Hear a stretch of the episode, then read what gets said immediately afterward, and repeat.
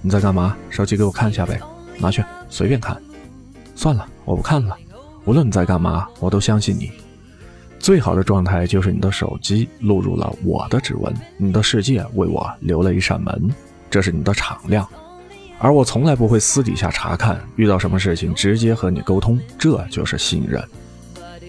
现如今，很多人的爱情都是谈钱色变，觉得物质的爱情不值得继续走下去。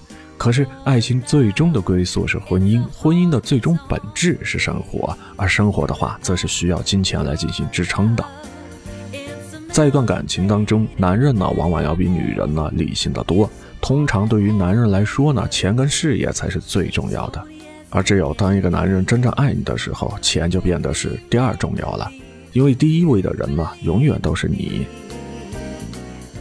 钱是一面照妖镜，能够照出人心，也能够窥见人性，能让人呢分崩离析，也能够测出其中的浓情蜜意。有句话说得好，男人钱在哪儿，心就在哪儿。当他愿意把钱交给你保管，这是信赖你的表现，也是愿意和你走一辈子的态度。因为在他们心里边，你早已不是一个外人，而是他最爱、最信任、最想娶回家的人。两个人在一块儿，并不只是两个人的结合，而是两个生活圈子的重叠。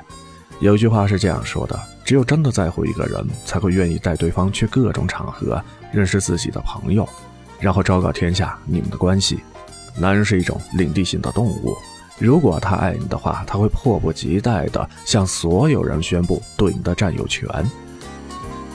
如果他不向他的朋友和家人介绍你，不带你走进他的社交圈，也不让你知晓任何他和你共处时光时以外的他的生活，也不让你认识任何一个知晓他的过去和日常的人，更不给机会让他生活圈里的人知道你的存在，那么只能说明一点，他不够爱你。